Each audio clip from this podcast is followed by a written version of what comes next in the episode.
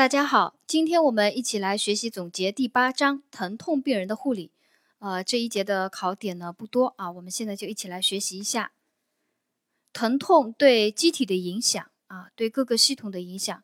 第一个，对心血管系统的影响，它可以造成病人血压升高、心动过速和心律失常；对呼吸系统的影响，造成病人缺氧、二氧化碳蓄积、肺不张。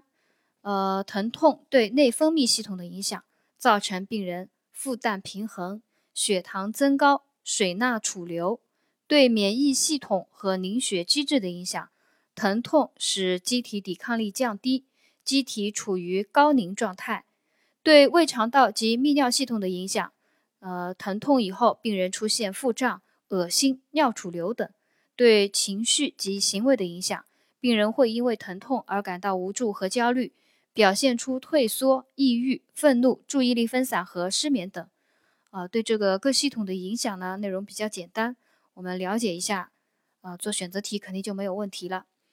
疼痛的治疗里面啊，有那个有考点啊，有个知识点，对于疼痛的药物治疗，最好是在疼痛发作前遵医嘱给予药物啊，给予止痛药物啊，大家要记住。最好是在疼痛发作前就给予止痛药物啊。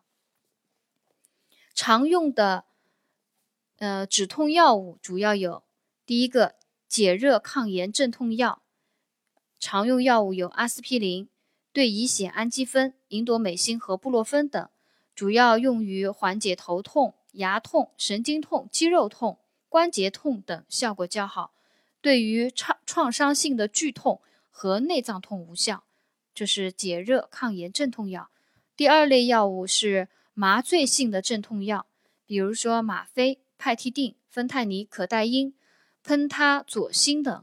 它呢是那个镇痛效果比较强，容易产生一个成瘾性啊。它的缺点，它有一个成瘾性，多用于急性剧痛和生命有限的癌症晚期病人。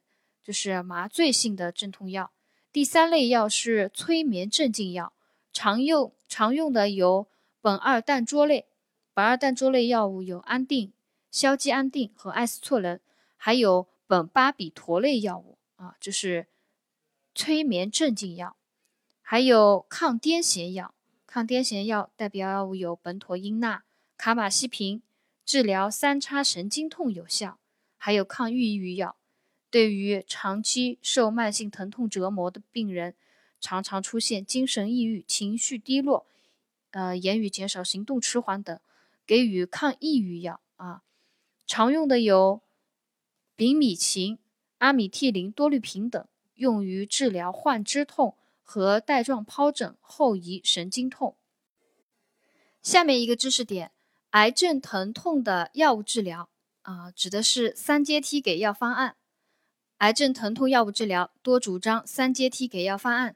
第一步，第一阶梯，呃，采用非麻醉性的镇痛药，一般用的是解热抗炎镇痛药，如阿司匹林。第二阶梯用弱麻醉性镇痛药，如可卡因。第三阶梯是强麻醉性镇痛药，如吗啡。呃，这是癌症疼痛药物治疗的三阶梯给给药方案。第一阶梯是非麻醉性的镇痛药。一般用解热抗炎镇痛药，如阿司匹林。第二阶梯是弱麻醉性的镇痛药，如可卡因。第三阶梯是强麻醉性的镇痛药，如吗啡。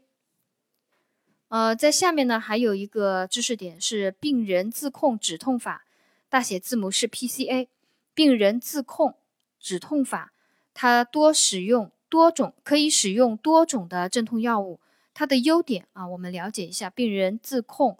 止痛法它的优点，第一个是镇痛效果好，镇痛用药剂量个体化；第二个用药的总量少，不宜过量，中毒反应少；第三个病人很少产生呼吸抑制；第四个有利于疾病的康复；第五个病人可根据自己的疼痛强度调节给药剂量和给药的间隔时间，有一种主动参与感。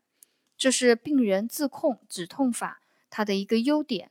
第一个是镇痛效果好，镇痛用药剂量个体化；第二个，用药总量少，不宜过量，中毒反应少。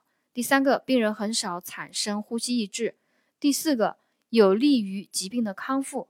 第五个，呃，病人有一种主动参与感。